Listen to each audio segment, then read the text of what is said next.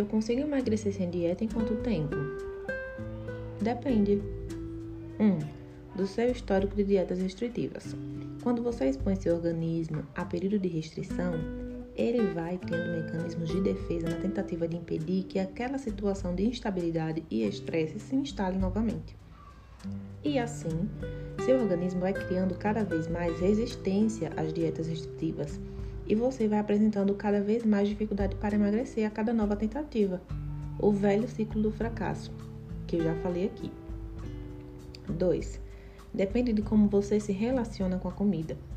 Enquanto você mantiver aquela mentalidade de dieta, de isso pode, isso não pode, isso é saudável, isso não é saudável, comida fit, porcaria, dentre outras, né, denominações que a mentalidade de dieta impõe.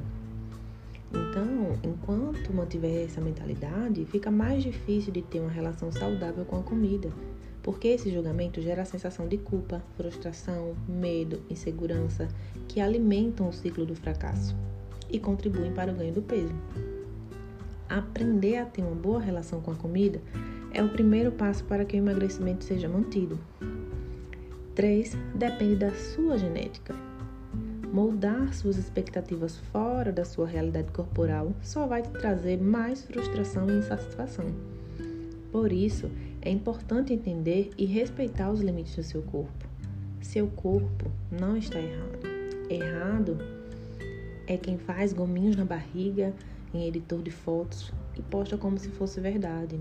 Errado é enganar pessoas dizendo que todo mundo pode ter um corpo igual ao da blogueira.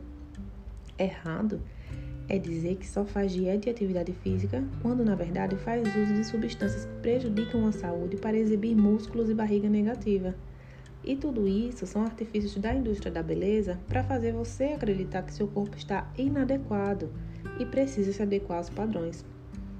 Fez sentido para você?